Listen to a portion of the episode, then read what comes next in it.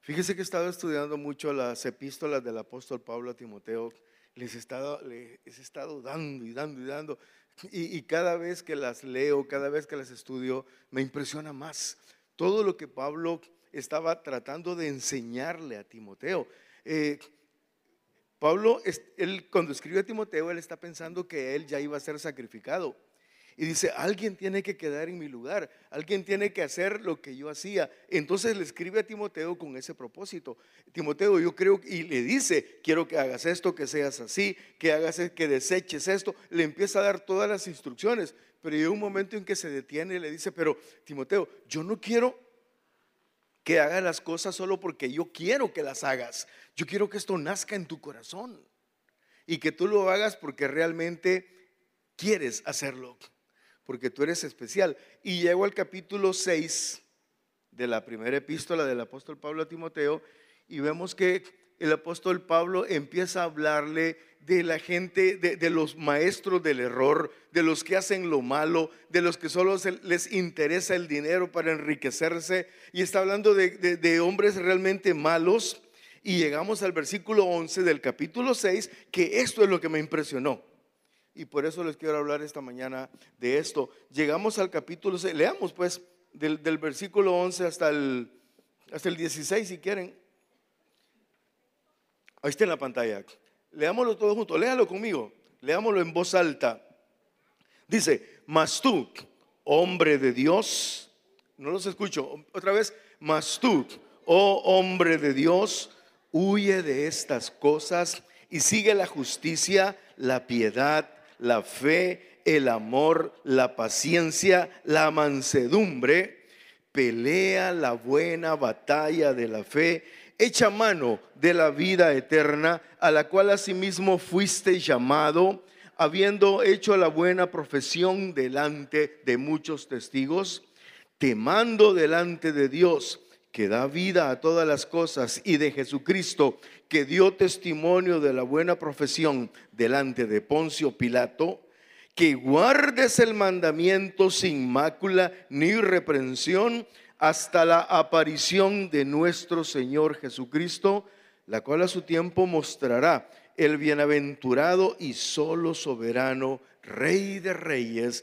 y Señor de señores, el único que tiene inmortalidad, que habita en la luz inaccesible, a quien ninguno de los hombres ha visto ni puede ver, al cual sea la honra y el imperio sempiterno. Amén. Gloria a Dios. Es lo que Pablo le está diciendo a Timoteo.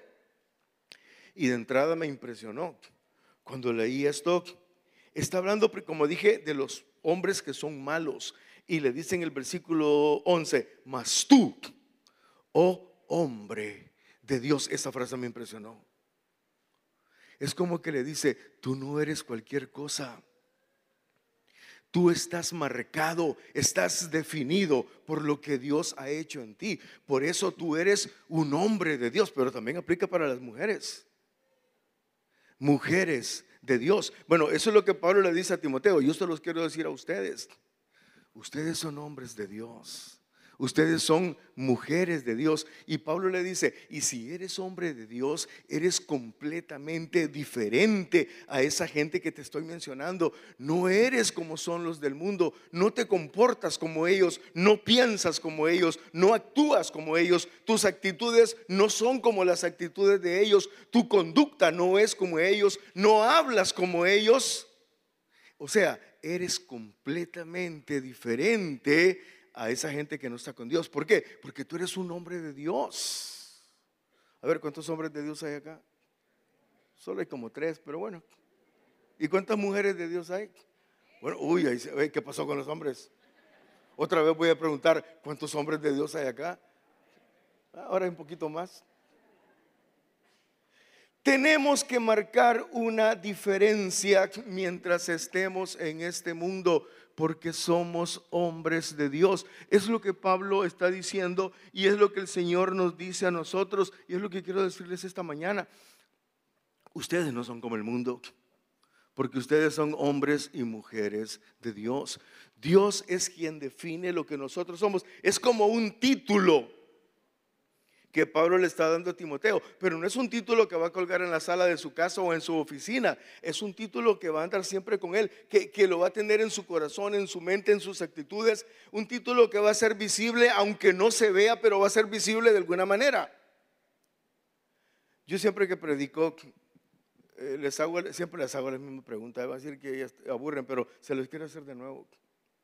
¿Cuántos de ustedes les ha pasado que van al centro comercial, que están en la calle, que van en el rapidito, que están en el colegio, en la universidad, donde quiera que están, y hay, hay gente ahí que no los conoce, que nunca los ha visto, y de repente uno de ellos se acerca y le dice, ¿verdad que usted es cristiano? ¿A cuánto les ha pasado eso? No puedes, ah, sí, por lo,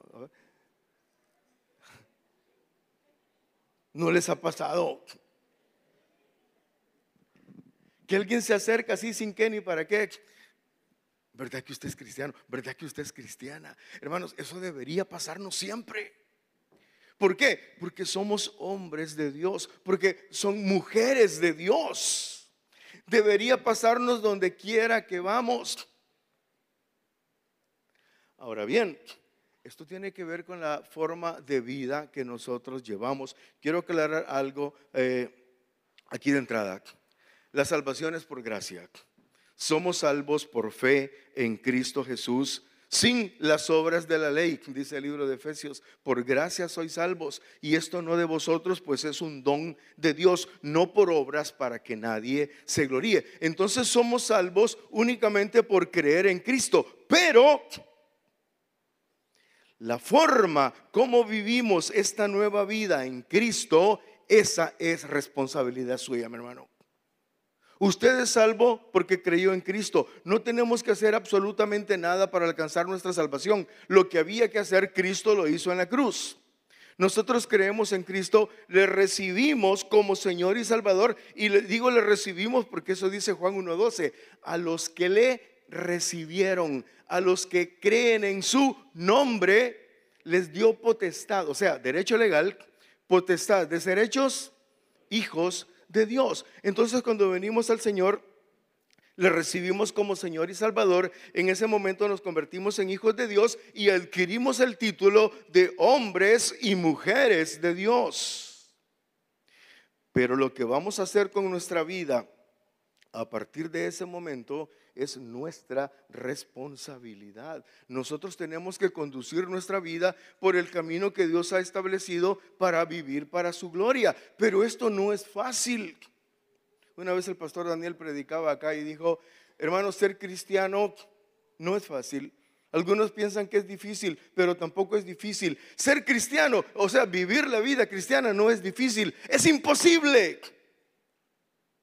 Es imposible vivirla cuando la queremos vivir por nuestro propio esfuerzo. Cuando digo, yo voy a hacer esto, yo nos cansamos y nos damos cuenta que no somos capaces.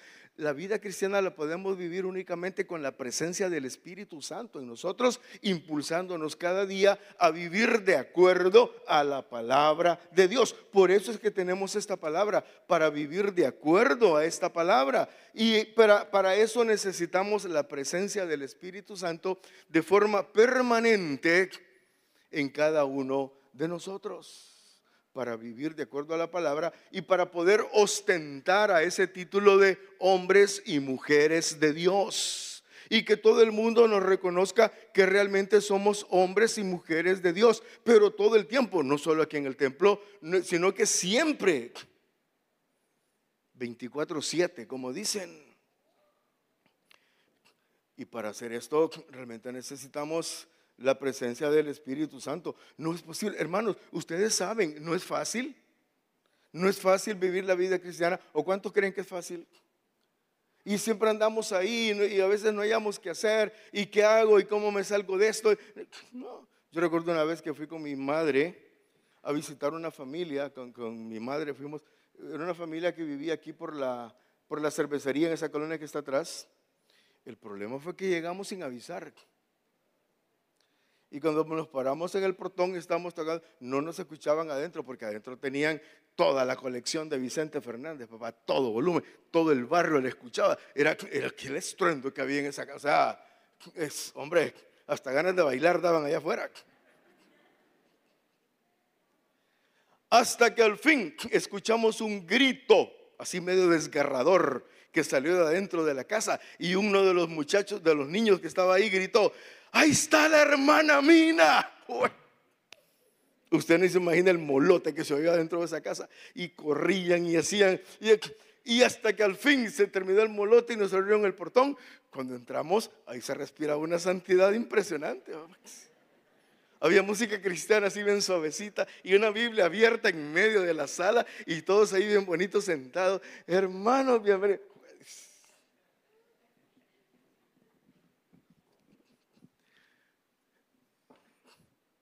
Tenemos que ser lo que somos todo el tiempo, no solo aquí en el templo. Tenemos que ser hombres y mujeres de Dios donde quiera que vayamos. Siempre, todo el tiempo. Y a veces es difícil. Vaya, usted va a un restaurante y se sienta con su familia alrededor de una mesa y están esperando que los atiendan y no los atienden. Y de repente llega otra familia a la mesa de al lado y rapidito llega el mesero y los atiende. Y usted está aquí viendo eso. ¿Y qué te, o sea, se nos sale el indio, como decimos. Y, hasta lo insultaba, ¿y qué te pasa? Yo vine primero. Y empezamos a decir de todo. O sea, nos creemos mejores que ellos. Y por eso tenemos que ser atendidos primero. Qué difícil, ¿verdad? Es que es difícil. Está haciendo fila en el banco y de repente uno viene uno de esos conchudos que siempre andan por ahí y se mete adelante. Saquen, e-". nosotros somos los que más gritamos, saquen a ese. ¿Verdad, Marquito? ¿Vos sabes eso?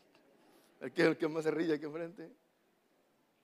Es difícil vivir de esta forma, pero la Biblia sigue insistiendo en que somos hombres y mujeres de Dios. ¿Por qué? Porque para eso fuimos llamados. Eso es lo que tenemos que ser. Eso es lo que tenemos que demostrar en el mundo. Y somos hijos de Dios en el momento que lo recibimos como Señor y Salvador. En, en ese mismo momento, el Señor decidió ser nuestro Padre, porque la decisión siempre es de Él. Y nos tomó a nosotros como sus hijos para vivir dentro de lo que Él ha establecido como su palabra, su ley. ¿Por qué? Porque le pertenecemos a Él. Bueno, acabamos de oír al pastor Daniel decir que Dios no malcría a sus hijos, sino que hace las cosas justo en el momento. ¿Por qué? Porque esa es su voluntad y eso es lo que Él quiere para nosotros. Le pertenecemos a Él. Esa era la identidad de Timoteo o por lo menos lo que Pablo quería que Timoteo fuera. Pero eso es lo que Dios quiere que nosotros seamos. Dios quiere que, cada uno de nosotros nos convirtamos en verdaderos hombres de Dios. Mire que me, me gustó esta frase y me impactó. Y le dice Timoteo, mas tú, oh hombre de Dios. Y mire que no he pasado, solo son cuatro palabras, cinco, no he pasado de ahí, porque realmente me tiene impactado eso de ser hombre de Dios.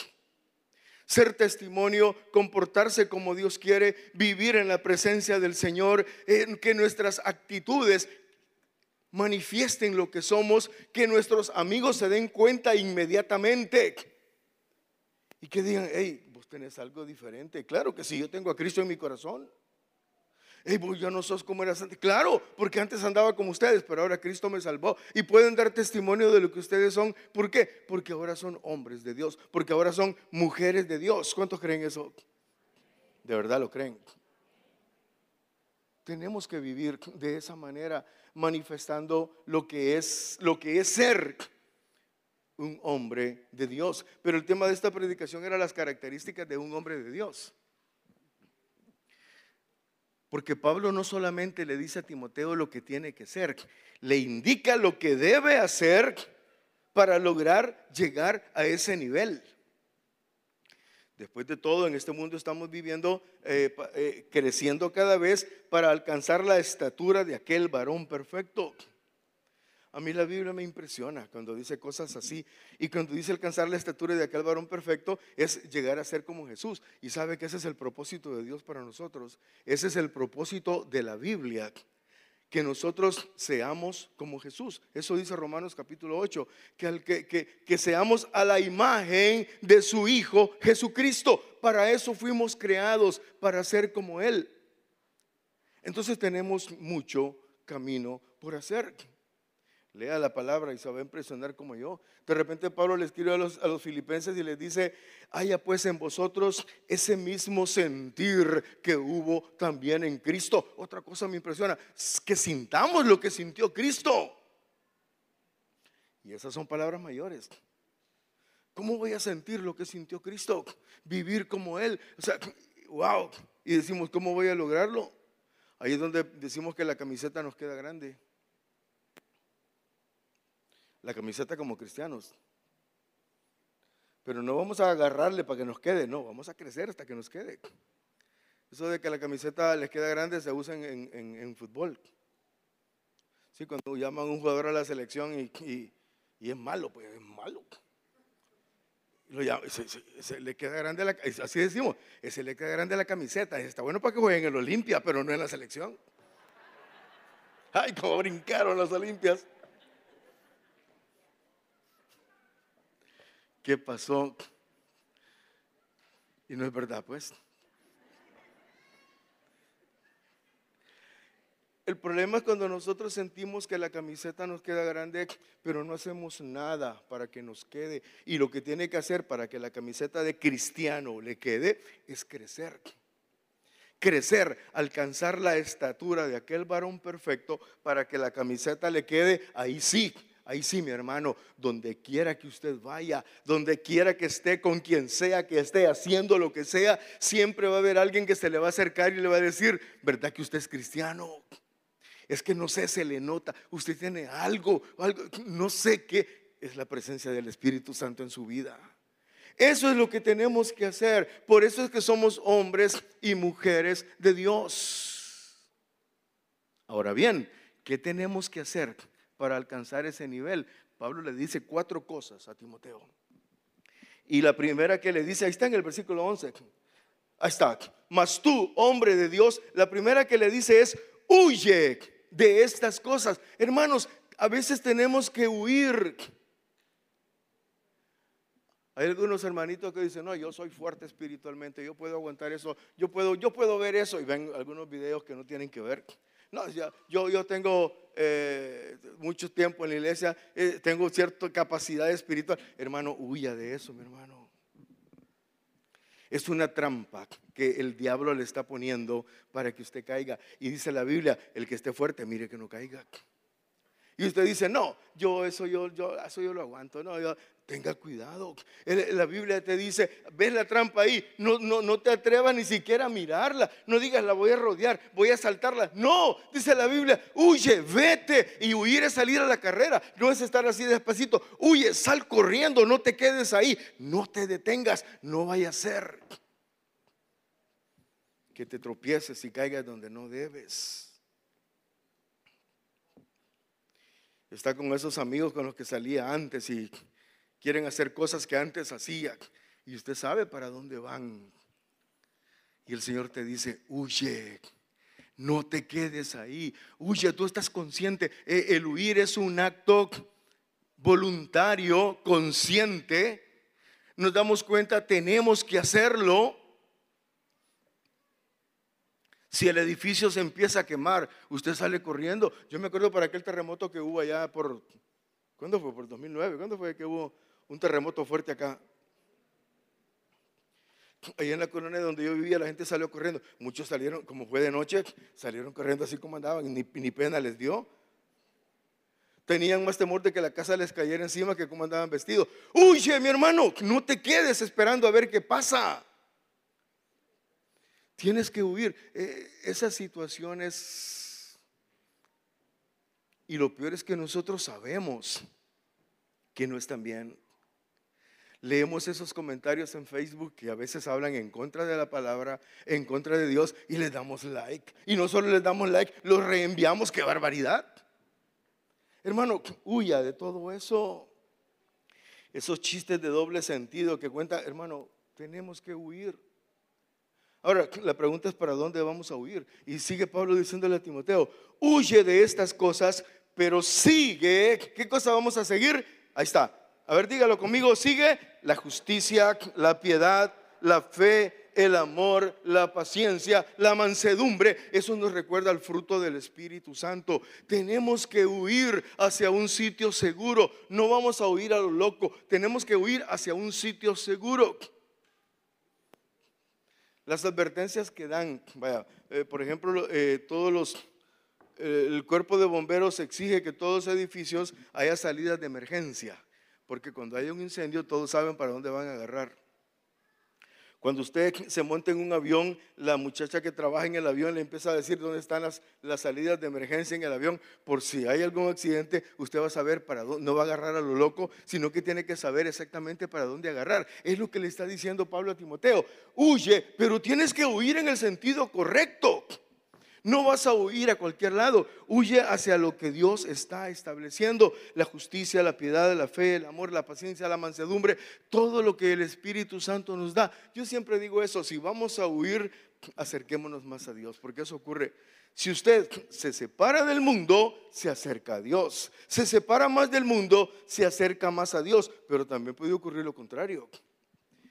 Si se aleja de Dios, se acerca al mundo se aleja más de Dios, se acerca más al mundo, se aleja más de Dios hasta que se mete completamente al mundo y ni se acuerda de Dios. Y ahí sí la cosa está mala. Está muy mala. Huye, mi hermano. No permitas que las trampas de Satanás te alcancen. No te quedes viendo a ver qué pasa. No te quedes ahí parado a ver si eres capaz de saltar esa trampa. No lo hagas, dice la palabra. No hagas eso. Huye. Vete pero rápido, corriendo. ¿Hacia dónde? Hacia lo que Dios establece, hacia la justicia. Y cuando hablamos de justicia hablamos de un atributo de Dios. Nosotros tenemos que ser justos porque Él es justo. La piedad, la piedad tiene que ver con la doctrina que sustentamos porque la, la, conducta piadosa va a tener una base en la palabra. Y si esa conducta piadosa tiene base en la palabra, tiene que ver con la doctrina y vamos a vivir de la forma como Dios lo establece en su palabra. Menciona la fe. Sin fe es imposible agradar a Dios. Tenemos que vivir con esa fe. El amor, Dios es amor. Y no dice que Dios produce amor, dice que la esencia de Dios ese amor. Y Él ha tenido bien compartir su amor con nosotros. La paciencia. Entonces todo eso va a producir en nosotros paciencia y va a producir mansedumbre. Vamos a ser mansos, que no es lo mismo que mensos. Pero vamos a aprender a vivir en medio de dificultades o de situaciones que no nos gustan, que resultan adversas, ahí vamos. Y hay cosas que no nos gustan. Hay situaciones que ni siquiera entendemos por qué nos pasan, pero el Señor a través del Espíritu Santo nos empieza a enseñar. Y a veces sin que nadie nos venga a decir nada, el Espíritu empieza a tomar control de nuestra mente, de nuestro cuerpo y empieza a enseñarnos cuál debe ser nuestra conducta, nuestro pensamiento, cuál debe ser nuestra actitud ante las situaciones que están pasando en nuestra vida. Y ahí vamos adelante y nada nos detiene, nada nos quita la felicidad, nada nos quita el gozo, porque nuestra vida descansa en el Señor. ¿Por qué? Porque somos hombres y mujeres de Dios. Ahora pregunto de nuevo, ¿cuántos hombres de Dios hay acá? Ahora hay menos que la primera vez. ¿Y mujeres de Dios? Ahora hay más, mire qué bueno. De eso se trata. Entonces le dice en primer lugar, huye. En segundo lugar, sigue y le indica lo que tiene que seguir. Y en tercer lugar, aquí viene lo que le gusta a un montón de ustedes, pelea. Pero no es una pelea así de ir a agarrarse a trompadas con otro.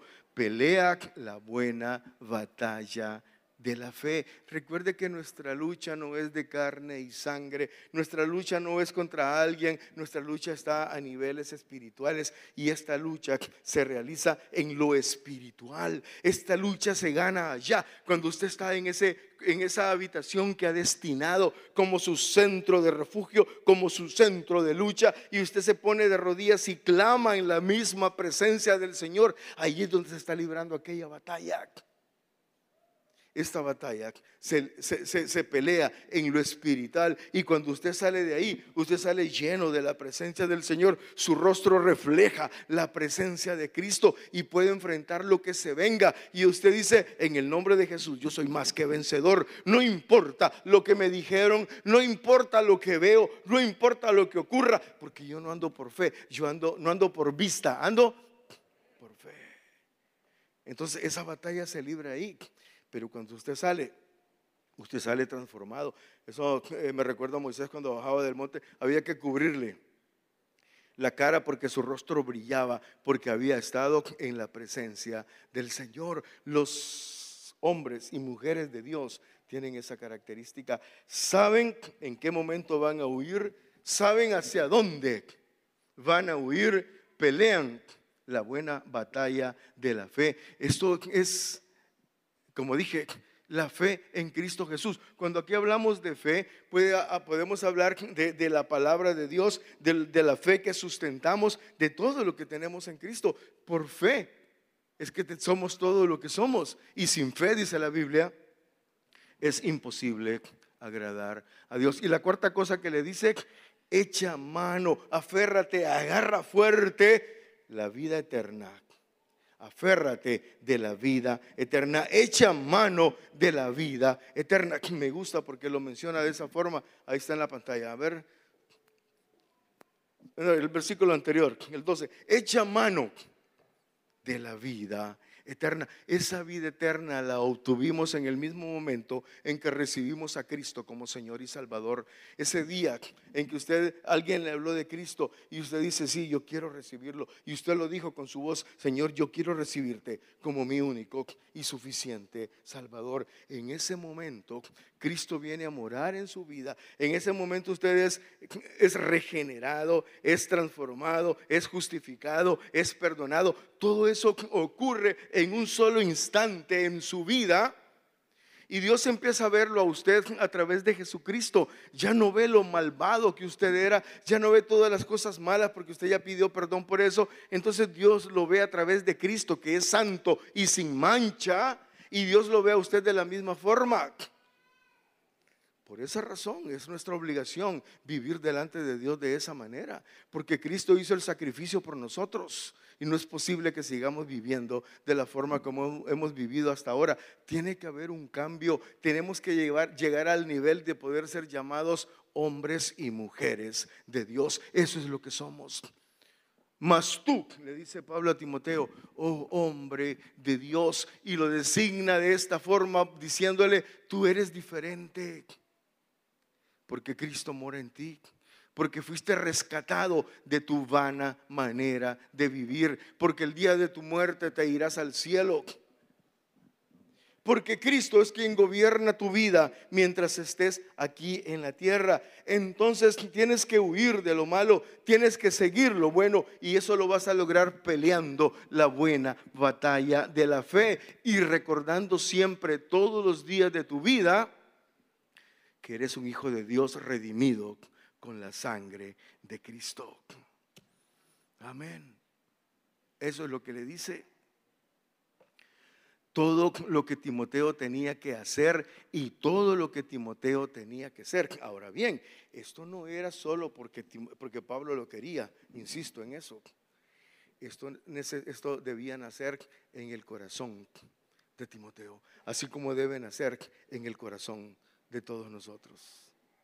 Yo se los estoy diciendo con toda la intención y con todo el deseo que yo tengo de que todos podamos vivir de esta manera. Pero eso tiene que nacer en su corazón. Tiene que quedar grabado en su mente y tiene que decir, yo hasta ahora no he vivido como un hombre de Dios. No he vivido como una mujer de Dios. Tengo que cambiar algunas cosas en mi vida y todo lo que haya que cambiar, empieza a trabajar en eso. Yo no le digo que a partir de, mañana ya, no, es un proceso. Pero ese proceso lo va a hacer en usted el Espíritu Santo. Pero usted tiene que permitir al Espíritu Santo que tome control de su vida. ¿Cómo? Lea la Biblia todos los días, ore todos los días y todos los días diga, Señor, que tu Espíritu Santo me guíe este día en todo lo que yo haga. Y cada vez que se le quiera salir el indio, usted diga un momento indio. No te vas a salir, porque quien controla mi vida no eres tú. Quien controla mi vida es Cristo. Wow. Y cuando eso ocurra, usted se va a dar cuenta por todos los comentarios que la gente le va a decir, ¿qué te pasó? ¿Tienes algo diferente? Claro que tengo algo diferente. Ya no soy como era antes. ¿Por qué? Porque ahora Cristo habita en mí. ¿Qué dicen? ¿Lo hacemos? Incline su rostro un momento, por favor. De repente en este lugar hay alguien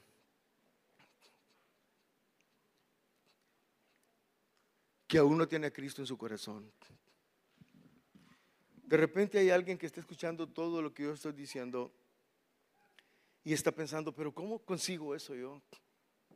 El primer paso que tenemos que hacer es recibir a Cristo como Señor y Salvador. Decirle, Señor, yo ya no quiero seguir con esta vida, yo quiero que tú me cambies, que tú me transformes. Y sabe que esto es algo personal, esto es algo entre usted y Dios. Esto yo no puedo hacerlo por usted. Nadie lo puede hacer por usted. Es algo entre usted y Dios. Lo único que puedo hacer yo es ayudarle a que usted lo haga. Y eso es lo que quiero hacer en este momento. Yo voy a hacer una oración en este momento. Si usted quiere recibir a Cristo como su Señor y Salvador, y aún reconciliarse con Él, si antes estuvo en Cristo y ahora anda por otros lados y quiere volver, yo le pido que repita esta oración y que la repita en voz alta. Pero también quiero pedirle a toda la congregación que la repita en voz alta para que el, que lo está haciendo solo no se sienta que solo él lo hace, sino que sienta el apoyo de todos nosotros. Por favor, repita, diga, Señor Jesús, yo creo que tú eres el Hijo de Dios. Yo creo que moriste en la cruz y que derramaste tu sangre para limpiar mis pecados. Y este día yo confieso que he pecado, pero vengo delante de ti pidiendo perdón y reconociendo mi pecado. Y en este momento yo quiero recibirte como mi único y suficiente Salvador. Gracias Señor, porque tú me recibes así como soy. Amén. Aleluya. Una oración que parece sencilla, pero es poderosa porque usted se la hace al mismo Señor y Dios escucha desde los cielos y lo hacemos en el nombre de Jesús. Pero yo quisiera saber, ¿habrá alguien que hizo esta oración esta mañana, que la hizo por primera vez? ¿Habrá alguien? Levante su mano, allá vi su mano. Amén. ¿Alguien más? Si ven manos, ayúdenme porque yo allá veo otra mano. Si alguien que recibió a Cristo levante su mano. Sabe, levantar la mano no es lo que lo va a salvar, no crea. Usted es salvo porque le pidió al Señor que salvara su vida. El hecho de que levante su mano solo es porque yo quiero conocerlo, porque yo quiero saber que lo hizo. ¿Habrá alguien más? Solo levante su mano, ni siquiera le voy a pedir que venga al frente, solo quiero saber. Ya vi su mano ahí atrás también, Dios le bendiga. ¿Habrá alguien más en este lugar que ha recibido a Cristo como su Señor y Salvador? ¿Habrá alguien que quiera hacerlo? Los niños también pueden hacerlo si quieren, claro. Ya vi, su, ya vi tu mano, gloria a Dios, Dios te bendiga. A mí me gusta cuando los niños reciben a Cristo, eso es hermoso. Alguien más, ah, ya vi tu mano también, Dios te bendiga. Y la otra mano también, gloria a Dios, qué bueno es el Señor. Habrá alguien más que diga aquí ya vi tu mano, Dios te bendiga. Dios te bendiga, qué hermoso ese niño que está levantando su mano ahí. Habrá alguien más. ¿Sabe? Eso que está sintiendo en su corazón, ese es el Espíritu Santo que lo está tocando. No puede irse de regreso a su casa sabiendo que el Espíritu Santo está redarguyendo ahí en su corazón. No puede irse así como vino. El Señor quiere transformarlo esta mañana. ¿Habrá alguien más? Quiero cambiar la, la invitación. Alguien que estuvo en Cristo y se arrepintió, eh, o se fue más bien, y ahora vuelve arrepentido, dice, Señor, yo quiero seguir en ti. Ya me cansé de andar lejos y quiero acercarme. ¿Habrá alguien que lo quiera hacer? Ya vi su mano. Dios le bendiga. ¿Habrá alguien más? Ya vi tu mano también. Dios le bendiga, mi hermano. ¿Habrá alguien más? Mire qué hermoso es el Señor. Porque todo esto se puede lograr solo con la presencia del Espíritu Santo. Ahora ustedes son hombres y mujeres de Dios. Son hijos de Dios, redimidos con la sangre de Cristo. Y cuando un hijo de Dios muere, se va directamente al cielo a la misma presencia del Señor, gozarse con Él por toda la eternidad. Y esto es lo hermoso de todo esto. Estamos aquí por lo que Cristo hizo por nosotros. Antes de tener la oración final, ¿habrá una persona más que quiera recibir a Cristo o reconciliarse con Él? Es la última vez que voy a hacer la invitación. Habrá una persona más que quiera hacerlo. Ya tenemos un buen grupo de personas que lo ha hecho. Habrá una persona más. De repente hay alguien que está luchando y dice, yo quisiera, pero me da pena. ¿Sabe cómo se vence la pena? Si usted repitió la oración, es un hijo de Dios. Y los hijos de Dios vencemos la pena bien fácil. Solo diga en el nombre de Jesús y levanta la mano y va a ver qué fácil. Habrá una persona más. Vamos a tener una oración. Quédense así sentados como están. Vamos a dar gracias por todas esas personas que recibieron a Cristo, pero también incline su rostro un momento. Yo quiero que pensemos en nosotros ahora. Que pensemos en nuestra propia vida. Y la pregunta ahora es, ¿realmente he vivido como un hombre de Dios? ¿Realmente he vivido como una mujer de Dios? ¿He huido de todo eso que, que, afecta mi vida? ¿Estoy acercándome más a Dios o más al mundo? Yo me voy a callar un momento. Quiero darle un tiempo para que usted piense. Piense en estas cosas. Mientras escuchamos esta música suave, usted esté pensando realmente si está viviendo como un hombre, como una mujer de Dios. Y después continuamos. Por favor, Beto, toca algo.